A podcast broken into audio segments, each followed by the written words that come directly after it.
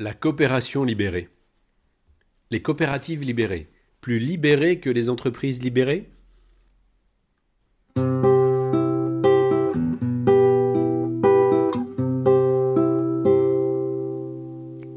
Rubrique.cop, la voie coopérative.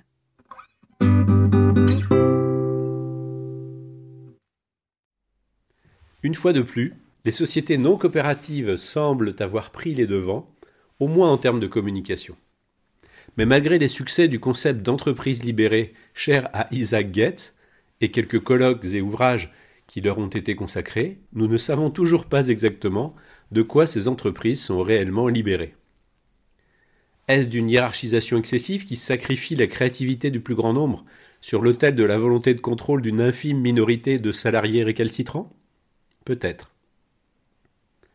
Est-ce du coup des fonctions d'encadrement et de gestion des ressources humaines considérées comme exorbitantes dans de nombreuses organisations? Probablement.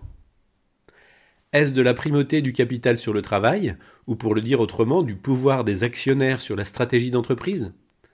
N'exagérons pas. Ainsi, la récente éviction d'Emmanuel Faber du poste de président directeur général de Danone montre la difficulté de libérer l'entreprise du joug des actionnaires des actionnaires les plus cupides et les plus pressés. Ceux-là même qui n'ont en général aucun rapport direct avec les produits, les clients et l'emploi de l'entreprise.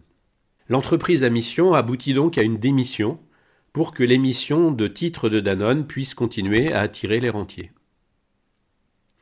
Pas facile d'être généreux lorsque la société qui porte l'entreprise appartient à des spéculateurs recherchant la meilleure rentabilité à court terme.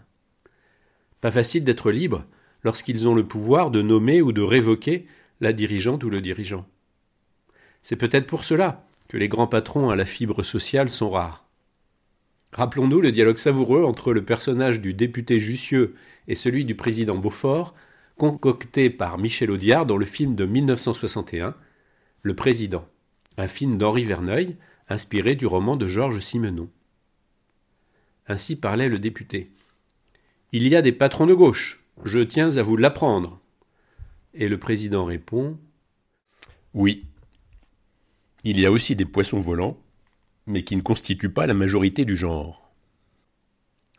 Alors, comme pour le développement soutenable ou la responsabilité sociale des entreprises, de nombreuses coopératrices et coopérateurs ont pu revendiquer, avec quelques arguments solides, que leurs organisations avaient dans leur gène les dispositions naturelles pour réussir là où les sociétés capitalistes échoueraient. Il faut dire sans fausse modestie qu'en ce qui concerne l'humilité, les coopératives parfois ne craignent personne. Et pourtant, si le projet d'émancipation est au cœur du mouvement coopératif, la mise en œuvre semble souvent ardue. Encore faut-il sans doute préciser de quelle libération nous parlons et ne pas sous-estimer ce qui peut l'empêcher. Nous pourrions ainsi parodier le succès vintage du groupe Cookie Dingler et appeler les coopératrices et coopérateurs à une grande attention. Ne la laisse pas tomber, elle est si fragile, être une cope libérée. Tu sais, c'est pas si facile, ne la laisse pas tomber. Elle est si fragile, être une cope libérée. Tu sais, c'est pas si facile.